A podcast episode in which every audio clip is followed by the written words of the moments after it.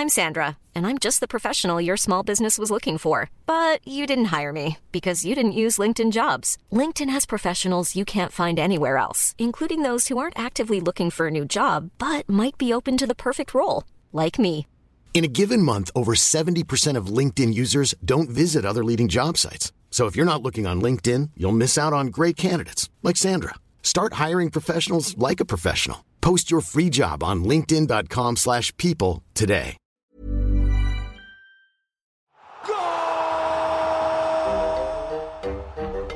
Golazos, no balazos.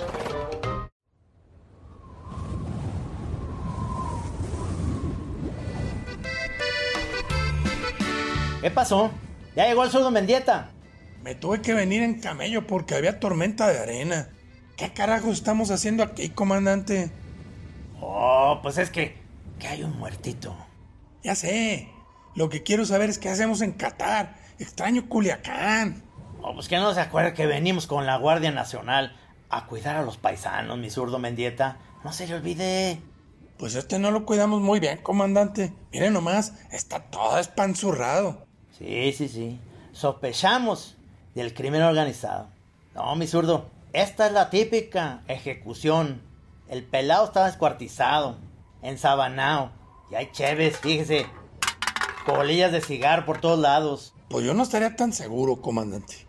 Ay, ay, ay. Pero mire, volteé para allá. Hasta hay una narcomanta. Mira. ¡Viva México, cabrones! Esa no es narcomanta, comandante. Entonces, ¿qué? ¿Se suicidó apuñalándose por la espalda, zurdo, qué? No, mi comandante, no es suicidio tampoco. Ah, caray. Ahora sí que no entiendo nada. Usted nunca ha entendido mucho, comandante. Mire, estamos junto a un pozo petrolero, ¿verdad? Es verdad. Ayer ganó México y aquí no hay ángel de la independencia. Los 80 mil paisanos vinieron a festejar alrededor de la torre petrolera. Y este vato, que ha de haber traído varias cheves encima, con todo, y que aquí está prohibido pestear, se trepó a la torre, se envolvió en la bandera y se aventó como niño héroe, como Juan Escutia. Era, era, era, como Juan Escutia. La torre mide como 50 metros. Pues eso explica el descuartizamiento. Entonces, pues yo digo que no hay crimen que perseguir, mi zurdo Mendieta, ¿no? Fue suicidio en primer grado.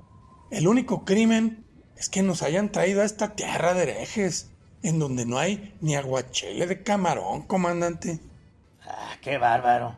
Eres nuestro chelo home, mi zurdo Mendieta. Qué bárbaro. Tú eres de los meros chidos de por acá. Vente, vámonos a dormir, vámonos. Vámonos, comandante, vámonos a la chingada, comandante.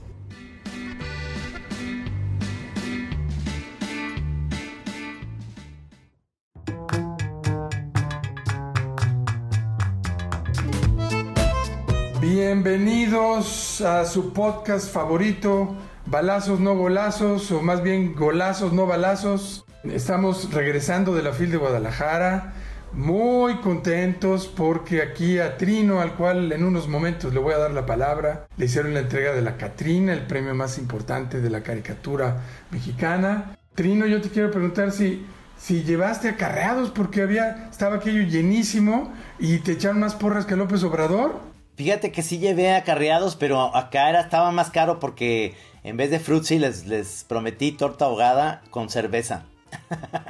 Pues yo creo que funcionó porque aquello estaba, la arena estaba de bote en bote.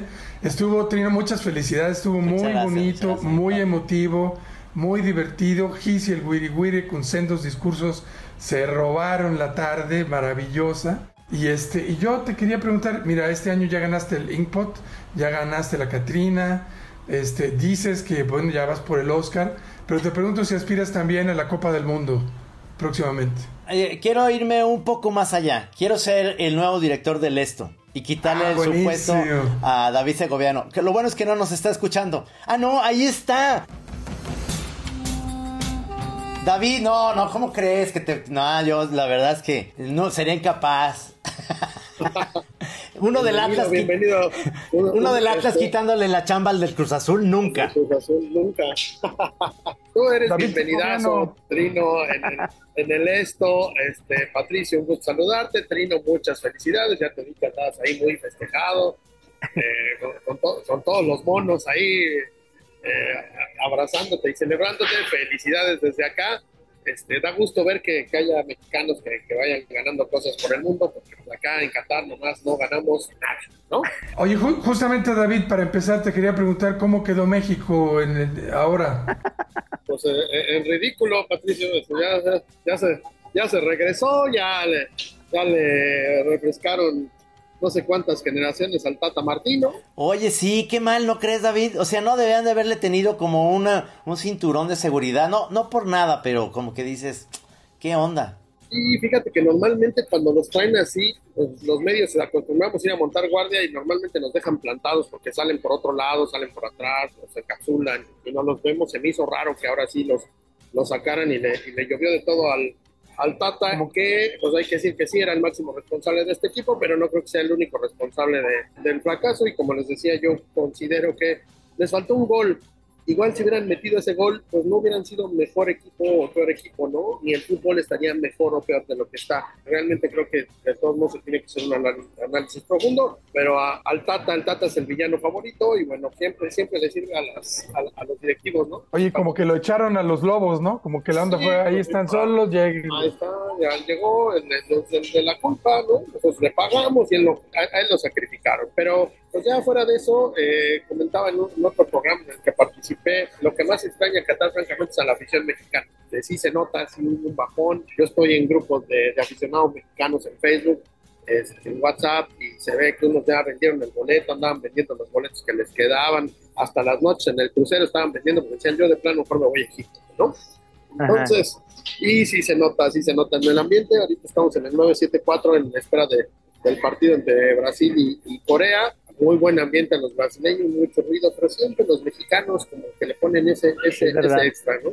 Es verdad. Oye, David, pero eh, digo, en el imaginario, nos hubiera tocado contra Francia y nos ponen una, pero una friega. Francia que le puso una barrida ayer a Polonia, Polonia muy decepcionante, digo, ah, es que Francia es muy, muy, muy poderoso, yo es al equipo que más fuerte veo, a mí el que más me gusta es España, juega muy bonito, pero Francia está durísimo, ¿no? Y, bueno, pues ya, o sea, ya se fueron todas las sorpresas, eh, a menos que Corea dé la campanada y eche a Brasil, pues se van a quedar los que siempre están, ¿no? Los que siempre. Eh, perdón, Brasil, Francia, Inglaterra, eh, por ahí España, Portugal, Argentina, Holanda, Países Bajos, hay que decir ahora, este... Oye, y, este va a ser un Messi, Messi ya agarró su paso, Argentina también, ya se empieza a ver eh, fuerte también, ¿no? Se empiezan a ver mejor, se empiezan a ver fuerte, pero pues habrá que verlos con un equipo como los Países Bajos, que es un equipo mucho más serio, que jugó muy bien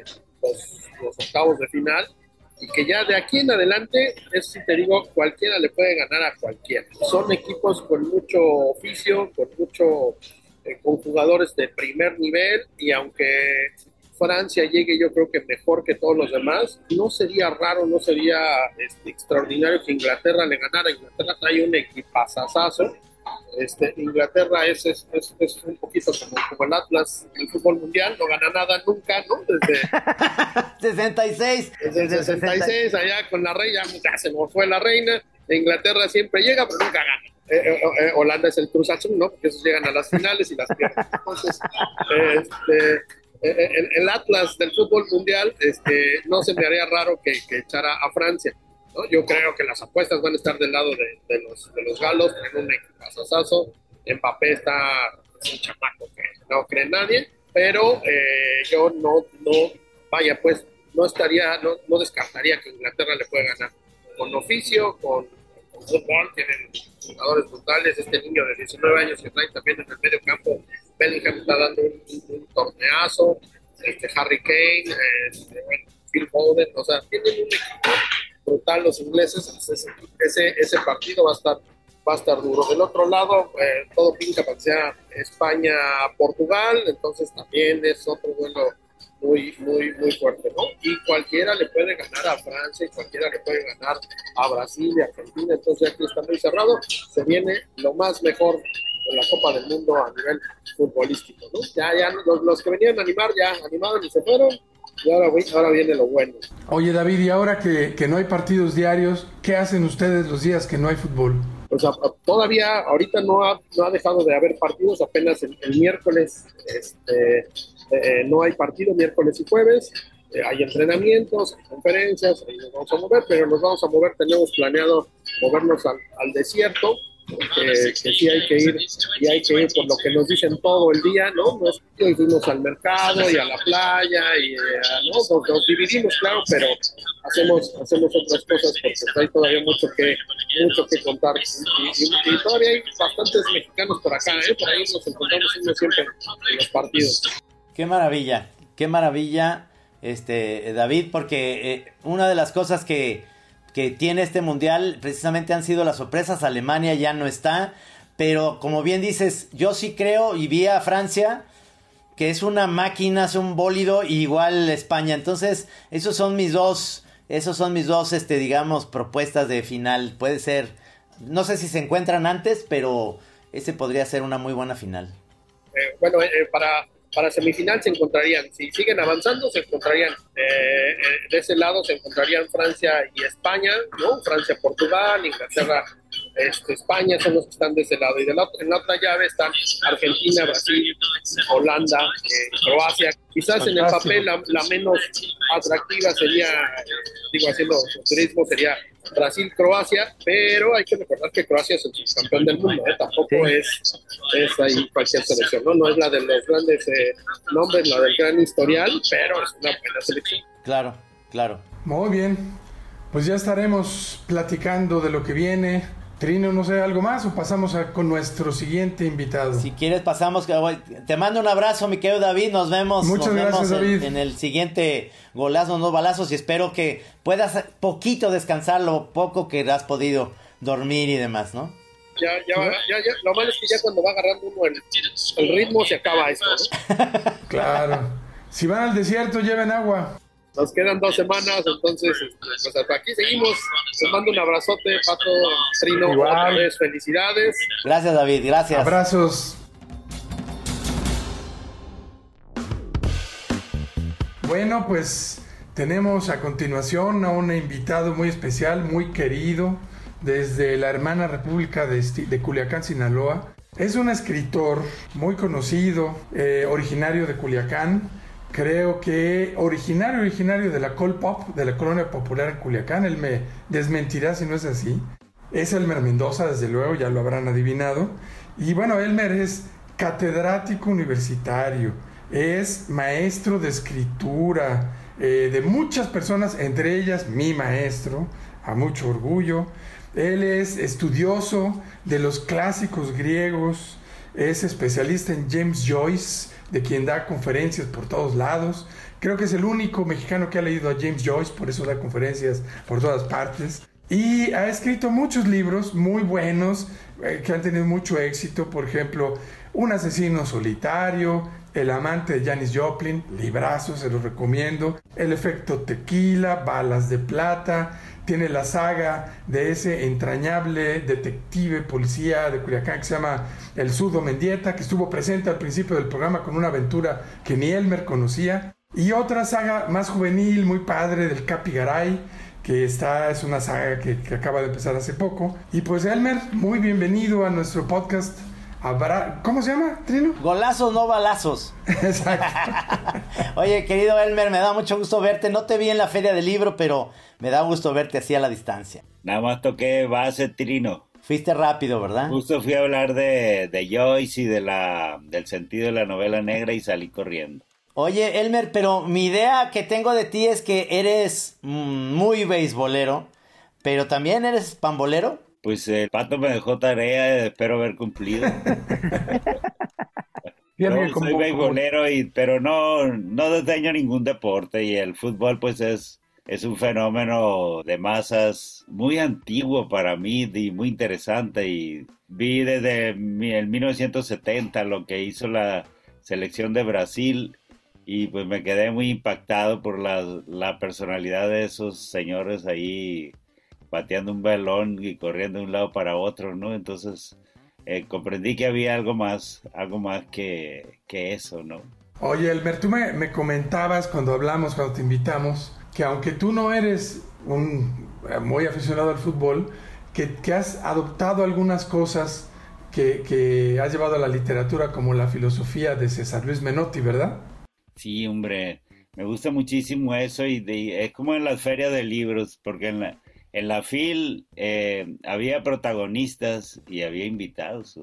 y entonces tú puedes ver a los que tienen las mayores coberturas de prensa y todo eso, pues son los protagonistas, ¿no? Que desgraciadamente a veces la mayoría son extranjeros y se fue Carlos Fuentes, pues que era nuestro caballo de batalla, se fue José Emilio Pacheco, que también era de nuestros caballos de batallas. Queda Elena Poniatowska, señores, que está ahí al frente de toda la, la de ¿no? Oye, oye, Elmer, este, ahorita que hablabas del Brasil de los 70, ¿cuántos años tenías cuando viste esa selección? Que 20, 20 tenía. 20 años. Sí. Eres del, eres del 50 y qué, 50 y... 49. Del, del diciembre 49. 49. Mañana voy a cumplir 73 años. Ándale, cabrón. Me mandan saludos ahí. Claro que sí. Ahorita te vamos a cantar las mañanitas, vas a ver. Oye, ¿qué te, qué te pareció la aventura del zurdo Mendieta en Qatar, ayudando a la Guardia Nacional? Oh, se me encantó. Hizo reír, reír mucho, sí, hombre. Qué bárbaro. Qué zurdo donde se anda metiendo, hombre, y en qué problema. Oye, que le dio como el síndrome del Jamaicón Villegas, ¿no? Que ya se quería regresar a Culiacán porque extrañaba el aguachile. Sí, hombre, pues sí. ahí pues hay muy pocos árboles para empezar, ¿no? Imagínate nosotros acá acostumbrados al río, a la humedad y ahí en pura arena, pues bueno. No, creo que es demasiada ruptura, ¿no? Oye, ¿cuál es tu, tu, eh, tu, bebida preferida, digamos, este, etílica? ¿Ahí es la bacanora la que rifa en Sinaloa o es en Sonora? No, es en Sonora. Nosotros somos productores de la cerveza Pacífico, maestro. Sí, con eso ya me chingaste muy cabrón.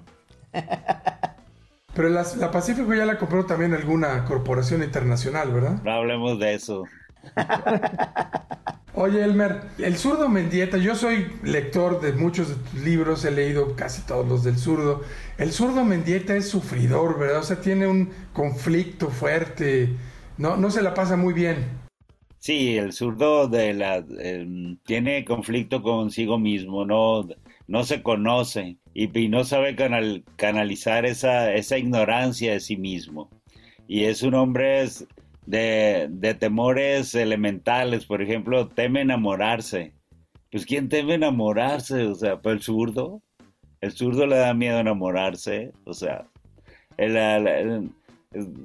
siempre, nunca tiene, se come bien, digamos, no, porque le dé miedo comer bien eh, a, a, ojos vistas, pero yo pienso que también hay algo de eso, que le da miedo alimentarse como se debe, sí, orientarse también, eso, ¿no? Y, y también que le gusta mucho la, teme la estabilidad. Generalmente teme la estabilidad emocional, la estabilidad en el trabajo, siempre está en conflictos con su jefe, ¿sí? Y claro, esa, ese temor a la estabilidad es lo que lo hace ser temerario a la hora de, de cuando lo requiere su profesión, ¿no? Que si va a enfrentar a un delincuente, pues no le da miedo que le pongan una, un, fusil en la cabeza, pues ya. O sea, las cosas que le deberían de dar miedo no le dan miedo y las cosas que no le deberían de dar miedo le dan pavor. Exacto, y de vez en cuando tiene eh, conflictos de que dice, oye, nos la pasamos trabajando muy fuerte y la sociedad nunca nos reconoce. Todos los policías somos unos miserables, unos delincuentes y pues eso no es cierto. Hay algunos que, cuando no los matan, que, que pues son buenos, ¿no? Cumplen con su deber y el, el zurdo pues todavía no los matan. Oye, Elmer, este, ¿cuál fue o, tu última novela y dónde la estás publicando? ¿En qué editorial? Para la gente que nos está escuchando, pues obviamente, si no han leído tu, tu obra, que es muy padre, y novela sobre todo, ¿en dónde está tu, tu, tu, más reciente, porque nunca es la última, tu más reciente novela y en qué editorial? Sí, la más reciente se llama Ella entró por la ventana del baño y eh, está en Alfaguara. Muy bien. Muy buena novela, muy divertida. Es de hace, pero esa sí es de hace que cuatro años, tres años. No, no, no. Eh, creo que hace uno y medio, algo así. Uno y medio. Uno y medio. Sí, es que a mí la pandemia me hace pensar en las ferias de libro como que, que no, la pandemia no existió, ¿verdad? Y no, yo la este terminé en la pandemia, la novela, pero pero yo venía trabajando en ella de antes, nada más que la pandemia me terminó, me digo, me permitió entrar de lleno y bueno, concluirla. Fíjate que esa, esa novela, digo, además que es muy buena, es una historia buenísima de El zurdo Mendieta. El final es verdaderamente trepidante. Sientes que te va a dar un ataque cardíaco con lo que está pasando. Y es, es increíble que en unas cuantas páginas de escritura tengas esa, esa emoción, ¿no? Oye, este, a ver, les pregunto ya a los dos, pero sobre todo a Elmer. Hablando de fútbol y de literatura, ya vimos que la selección mexicana de fútbol no está para competir a nivel internacional. No, es así como de segunda o tercera. Hablando de la literatura mexicana, ¿la literatura mexicana está como para competir en un mundial? Pues mira, la literatura negra mexicana compite, estamos compitiendo a nivel mundial, eh, creo que nos va bien. Eh, me ha sorprendido, yo acabo de estar en, España y en Portugal, de que la cara de la literatura mexicana en este momento, la, la cara contemporánea es la, no somos la novela negra. Y entonces, pues bueno, eso algo está pasando, ¿no? Que, a veces es un problema de... Es, muy complejo, mira, por ejemplo, eh, eh, David Toscana, que es un buen escritor, él, dice, oye, eh, yo estoy publicado a, a 15 idiomas, pero jamás he agotado una primera edición. ¿A qué se debe? Y me dice a mí, a ti te pregunto, tú que las agotas todo. Le digo, pues yo no sé eso. Pregúntale a tus editores o pregúntale a los promotores de tus editores, son los que pueden darte una respuesta. Yo no, yo no sé. Pero ahora lo que yo noto es eso, el rostro somos nosotros. Claro. Es, es, muy, es muy interesante esto de mm, cómo ha surgido tantos eh, escritores mexicanos que están haciendo novela negra. Eh, y y esta parte, eh, mi querido Elmer, que tú vives en Sinaloa y estás ahí todo el tiempo, sales mucho, presentas los libros, estás yendo a otros países. ¿Qué estás leyendo de otras, de otros autores que admires así que dices, es que este cabrón está haciendo novela negra muy padre aquí en España o en Estados Unidos? ¿Estás leyendo a otros? Pues fíjate que yo no creía que ocurriera una cosa que cuando uno ya eh, llegaba a los 73 años, eh, ya no te daba tiempo de leer a los jóvenes. Y que seguíamos leyendo a los amigos y, estaba, y volvía siempre a los clásicos. Eso yo lo, fíjate que lo, a, William Faulkner fue el que en una entrevista de él vi eso, porque él dijo, no, yo ya nada de jóvenes, yo eh, la, solo leo la, Don Quijote y la Biblia y de, William Faulkner. Entonces digo yo, ay, qué desgraciado, por no decir que, que leía a Hemingway o a, este, a Salinger, ¿no? Pero eventualmente ocurre así porque sabes que te vuelves más purista y dedicas menos tiempo a la lectura. Y entonces eh, la, eh, no puedes, digamos, leer de... Yo, por ejemplo, el año pasado, pues prácticamente me pasé con Joyce eh, todo el año viendo, escribiendo sobre Joyce, pensando Joyce. Entonces, pues no pude leer otras cosas, ¿no? De, el, claro que siempre leo porque tengo una columna en el periódico Universal y siempre leo para, para alimentar mi columna, pero digamos, eh, me falta tiempo para, para a los jóvenes. Y ahora eh, yo tengo pendiente dos novelas gordas que me las pienso leer ahora en diciembre. Eh, entonces, eh, vamos a ver qué resulta de ellas. Pero mientras yo leo esas novelas, eh, yo voy a ser a la Biblia, no, pero sí vuelvo al Quijote y vuelvo a Noticias del Imperio Fernando del Paso, ¿no? Ah, qué maravilla, qué maravilla. A ver, yo le había adelantado a Elmer. Se la mandé porque dije, esta necesita pensar. Hablando nuevamente de fútbol y literatura, Elmer, ¿cuál sería tu once ideal, tu selección ideal de, escritores y escritoras para el Mundial Internacional de Literatura? Yo tengo centro delantero que es eh, Villoro, claro. Villoro estaría ahí. Oye, ¿ustedes los dos, los dos han leído esa que se llama Los Once de la Tribu de Juan Villoro? Eh, yo no. Yo, los libros de Villoro no los consigo, pero yo sé que él es el centro delantero de la pregunta que me hizo el, eh, ese es, ese es. Y creo que él, si tendría, yo le pondría a un lado a Laura Baeza y a otro lado a, a Lola Ancira, que ellas son eh, chicas que pueden, eh, guapas, que pueden impresionar a los defensas y dejarlas meter los goles, ¿no? Entonces, pondría ese tres allí. Oye, ¿quién sería el Messi? ¿Quién sería el armador, el genio que distribuye el juego por todos lados? Pues mira, el, a ver, déjame ver si lo, si tengo el concepto, porque el, alcancé a pensar que los, los dos que corren por los lados, no sé cómo se llaman, ya ve que... Carrileros. Ahora le Ah, dicen bueno, pues carrileros. esos- el, eh, hay una, el- una escritora que, que ella jugó basquetbol, entonces ella es muy atlética y, de, y de- que es Mónica Lavín. Entonces yo Ah, pienso que por un lado jugaría Mónica Lavín y de ella podría dar buenos pases a, la- a los tres de adelante. Y por el otro lado uno que también era habilísimo para escurrirse, que es Javier Velasco Ándale. fue de los que se escurrían los, las puertas de los estadios para no pagar y nunca los pillaba. Así era. Pues, el- su habilidad entonces yo estaría dos irían por ahí. En la defensa eh, eh, de, de portero, ah, yo creo que sí hay que poner uno alto. No encuentro ninguna de las colegas, pero yo creo que, que el, el pollo Ruiz, eh, Alberto Ruiz Sánchez podría ser el portero. Sí, señor. Sí tiene, sí tiene toda la finta. Y creo que las defensas, eh, yo pondría dos tipos que son eh, Alguien muy rudo. Muy rudos. Por un lado, de Eduardo Antonio Parra. A Parrita. Y por el otro lado, yo creo que pondría a Bef, ¿no? Que también es un. Claro, Bef, Bef sería un. De defensa, defensa central. Es de los que es de los que pasa el balón, pero no pasa el hombre.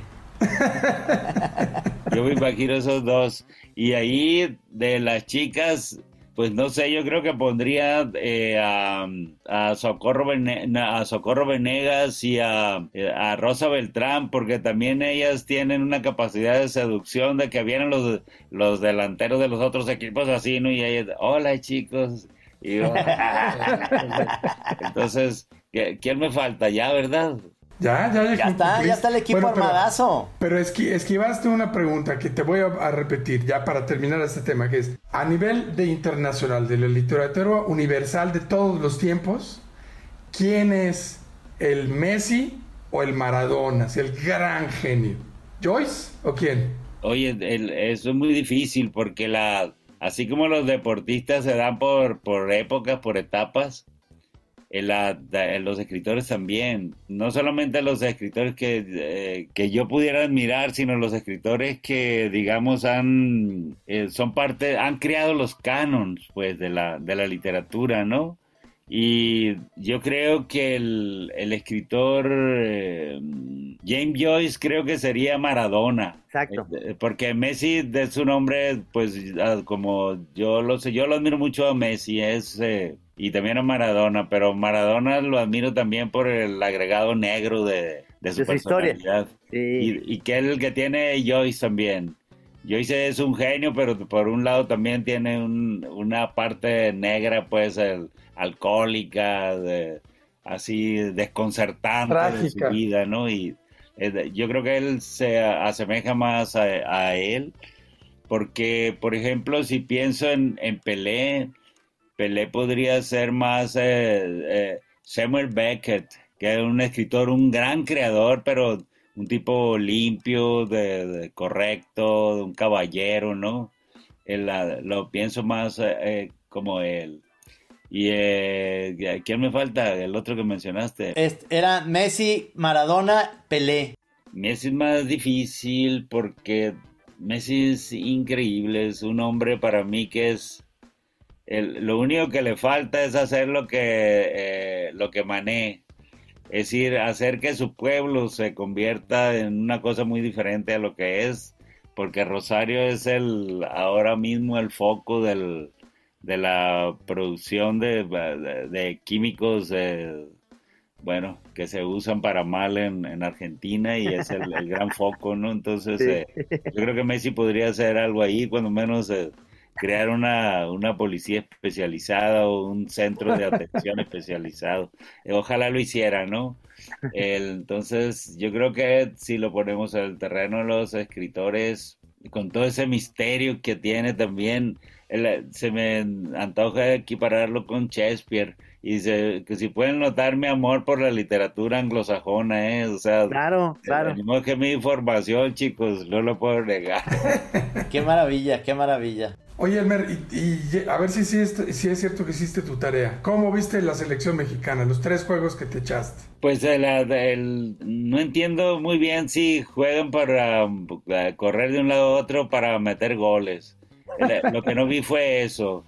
Eh, porque vi eh, algunos chispazos, vi a uno de ellos, a dos de ellos muy eh, esforzados. Uno es Chucky Lozano, que de verdad se despedazaba en cada carrera, y, también a Moreno, que lo vi muy, muy plantado y que, y que bueno, ¿no? que, por ahí le dio un jalón a Lewandowski. En, la en el partido de Polonia, sí y dije, híjole, otra vez va a haber aquí algo, pero parece que no lo, bueno, no me acuerdo si lo castigaron o no. Ah, sí lo castigaron, ¿verdad? Y, pues y el otro paró el gol, el penal. Entonces, eh, pero los demás los vi de muy menores, se me hacían muy niños, muy inocentes. Eh, los argentinos los, los despedazaron así, de decir, no, no se vieron con personalidad, salvo los dos que les menciono, y salvo uno que me parece que se llama Chávez, que se animaba a tirar. Y, la, y no entiendo tampoco eh, que como una, si ese es un, son, eh, es un deporte que se gana metiendo goles, ¿cómo es que no tiene la selección centro delantero? Eso eh, se me parece absurdo, no es como jugar al béisbol y saben que no tengo pitcher. Ah, no, no, es exactamente. No tengo pitcher ni bateadores. Exactamente, estás poniendo un muy buen ejemplo y eso es lo que creo que faltaba un, un jugador como Vela un jugador como Chicharito este que pues no tiene ahí sí no los llevaron porque eh, tanto el Chicharito no tiene buena química con otros jugadores y eso pues es un elemento que no ayuda digamos a la conjunción. Pero pues en, eso pasa en los equipos. Yo me imagino que en Portugal no debe ser muy insoportable Cristiano Ronaldo pero pues hay que llevarlo no debe ser eh, eh, Messi parece ser que Messi no tiene tanto problema porque es un cuate que es más no opina de nada está como todo el tiempo callado pero cuando tienes un jugador de carácter que te puede resolver, pero que es un líder, pero a veces negativo, pues dices, ni modo. Ahí sí yo creo que la selección mexicana no tiene esta capacidad de jugar como equipo. Siempre es individual. Acuérdense con Hugo Sánchez. Hugo Sánchez también tenía problemas. Eh, Cuauhtémoc Blanco tenía problemas este, con la Volpe, no lo llevó. Este, muchos de los eh, jugadores buenos eh, van a esos mundiales con una especie de de idea de divas este, de Hollywood que luego no, no funcionan en el colectivo. Sí, bueno, yo lo que yo pienso es que, que representar un país es otra cosa, es otra cosa y, ellos de, alguien les debe de, debería decir que deben despojarse de eso.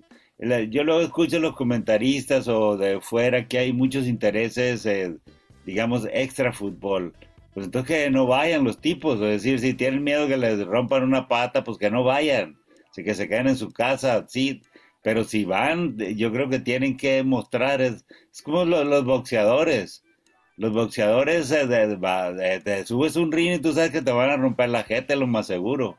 Sí, y, y eso a mí no se me olvida porque cuando yo estaba en la prepa, el, mi equipo de atletismo fuimos a Estados Unidos había una competencia que era para preolímpicos y, y nosotros de, pues cuando íbamos íbamos en el cotorreo, ¿no? Y ah, vamos a, jugar, competir con los gringos y les vamos a ganar.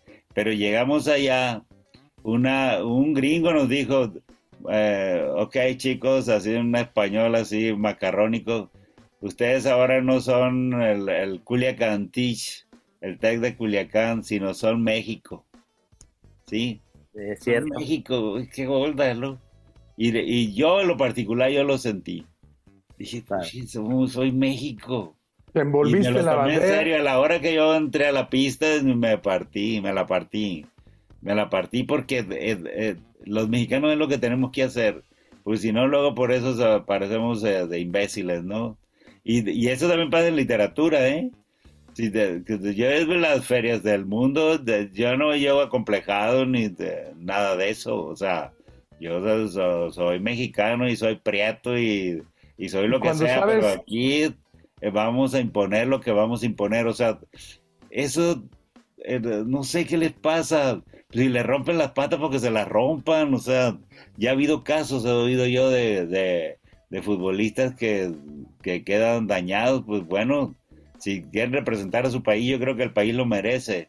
Y además un país tan jodido como el nuestro, que, que es un país que está sediento de ídolos, sediento de personajes, sediento de, de ejemplos que, que los, los niños, los jóvenes puedan seguir. ¿A quién van a seguir? A estos chicos, a estos perdedores, salvo los dos que digo, o los tres. Pues no, claro que no. O sea, no pueden no pueden seguir a ellos porque igual van al fracaso. Claro. Oye, Elmer, yendo a un tema o a un ámbito que te es más familiar. Tú eres muy beisbolero, te gusta el béisbol. Eh, eres sinaloense, en Sinaloa, igual que aquí en Veracruz, yo creo que hay más afición al béisbol que al fútbol. Eh, me contabas que entras al estadio y de contrabando llevas una botellita de vino tinto y mientras todos los demás pistean chelas, ves, tú estás con tu vino tinto. Mi pregunta es, ¿Qué te gusta del béisbol? ¿Qué encuentras en el béisbol? A mí lo que encuentro, bueno, voy a empezar de la tribuna. La tribuna, un gran ambiente familiar. Es decir, van niños, van señoras, jóvenes, y en primer lugar, eso lo, me gusta muchísimo, el ambiente familiar. Y aunque le mentemos la madre al umpire, que es lo que pasa, a, veces la que se lamenta son las señoras. O sea, ay, pinche umpire está ciego. Y es una maravilla, ¿eh? Y me gusta mucho ver a, las familias también con el uniforme los tomateros. Todo, todo. Ay, digo qué bonitos. Yo por ahí tengo también una casaca y tengo mi gorra por ahí de, de tomateros y me la pongo cuando voy, ¿no? Y me gusta eso. Pero del béisbol lo que me gusta es el, me gusta el tiempo que dura. Es una novela. Y me gustan las posibilidades que tiene. Es decir, el, realmente ahí el, el, béisbol no se acaba hasta que se acaba y, y la, la, la, cultura del béisbol, o sea, de que yo jugué béisbol hasta lo que veo es, nadie se da por vencido hasta que cae el out 27 y, y tampoco nada se, nadie se da por vencedor hasta que cae el out 27 porque puede pasar cualquier cosa. Sí, y también porque el, el, heroísmo en el béisbol, el, si bien hay los grandes personajes, el, a veces se reparte. Porque de pronto un tipo que no había bateado, eh, está bateando 220, ¿no? Que es, que es muy bajo, que es decente, pero es muy bajo. Y resulta que en el juego decisivo pega un jonrón al tipo con dos en base y, y ganan, ¿no? Y dices, ese tipo nadie esperaba y además ya lo iban a ponchar y todo eso y le resulta que le da. Eso, eso me gusta, esa es la, la posibilidad del, del, heroísmo inesperado, ¿sí? Y bueno, el, sentido de, filosófico que tiene de que si hace las cosas bien, llegas a casa, llegas a home. Oye, este, yo, yo con colegas caricaturistas eh, americanos, me decían mucho que, que, tanto el béisbol como el americano tienen, eh, están hechos para, sobre todo en tu casa, para para no estarle poniendo atención. Y esto también pasa en el estadio. El fútbol es la inmediatez. Y hasta los mismos eh, americanos ahora que están viendo soccer, dicen, ustedes los latinos tienen siempre un locutor que está, no, no, lo saben decir, pero dice, entonces dice, están dibujando y dicen, ¿qué está pasando en el partido? Y están en media cancha, no está pasando nada. Pero los locutores están vendiéndote todo, que está el partido muy bien. En cambio, en esos deportes como el béisbol y el fútbol americano, puedes perderte el touchdown o el, o el batazo. Y lo mejor es la repetición, porque eso es lo que esperas. Está hecho para la televisión. La repetición de, de cómo el coreback agarra la bola, la avienta, la agarra en cámara lenta. Eso no lo ves de primera y no es lo más importante, ¿no? Fíjate que tienes mucha razón, porque yo también sigo el, el americano. Yo me voy a ver un juego de, de base que realmente lo que veo es una entrada o dos y y de americano a veces veo un cuarto, ¿no? Y de yo me voy con una novela y, a veces veo y incluso no, no le pongo sonido. No le pongo sonido, a ver, sí, ahí, siempre checando, ¿no? cómo van. Y estoy leyendo y digo, ay, sí. Exacto. Entonces, sí te, te, permite eso. Y, y, que, y como también cuando hay comerciales son largos, pues bueno, eh, la, lectura puede ser muy productiva mientras estás atento a un partido. No, no lo había comparado con el fútbol porque, pues evidentemente no, no veo, no lo veo, pues. Oye, recuerdo, no me acuerdo quién fue el que lo bautizó así, pero dicen que el béisbol es el deporte ciencia, ¿no? Porque es, es, una cuestión que a mí es, eso me gusta mucho, que de principio a fin es un duelo de estrategias. Cada pichada, cada jugada, cada cambio es una estrategia que están ideando y en donde todos participan y que los otros están tratando de descifrar. Entonces es como un poco entre ajedrez, entre deporte físico, muy interesante, ¿no? Como el entender esa parte de atrás es algo que es muy rico, ¿no? Fíjate que es verdad porque la cada picheada puede ser decidida. Sí, puede ser decidida y la y por eso son las señas. Por eso son las señas, o sea, ¿qué le vamos a tirar a este vato? Pues ya está así, ¿no? Y, está padrísimo. Y, ya lo determinan. Igualmente lo que, el, eh, a qué velocidad va, debe ir más o menos la pelota, también eso se decide. ¿sí? ¿Qué tipo de, si la pelota va a entrar para cuando llegue a home, para afuera o para adentro, también eso se decide. Entonces eso son muchos factores, son muchos factores, increíble. Pues eso es lo que le dicen así el de el deporte ciencia. El deporte ciencia. Oye, Elmer, se nos acabó el tiempo. Yo quisiera más preguntas, pero ya tendremos oportunidad de, vernos más adelante y platicar. Porque obviamente este, ha sido muy, muy interesante tu punto de vista. Y te mando un abrazo, este, señor Pato. Qué buena idea que, que, que fichaste a este jugador, este, a este pitcher no, bueno, jardinero el central. Messi, pues. el, Messi. de la selección mexicana. El, Yogi Berra, el Yogi Berra de la novela negra. Muchas gracias, Trino. Trino, salud para tu familia también, para tu mujer y tus hijos. Gracias. Gracias, gracias, mi querido. Y Pato, un abrazo. Abrazos, Elmer. Ah, Betty Pereira nos había sugerido que hiciéramos un podcast de béisbol que se llame Batazos, no golazos. Así que ya lo que, que lo tengamos, te vamos a volver a invitar, Elmer. No, será un placer. Gracias. Gracias. Señor. Abrazos. Gracias. Gracias en la, en la producción, Natalia Castañeda. Muchísimas gracias, Natalia. Como siempre, felices de trabajar contigo. Desde Qatar, David Segoviano, nuestro director. Gracias a todos. Nos vemos a la próxima. Elmer, abrazotes hasta. Abrazote, amigo. Hasta Culiacán.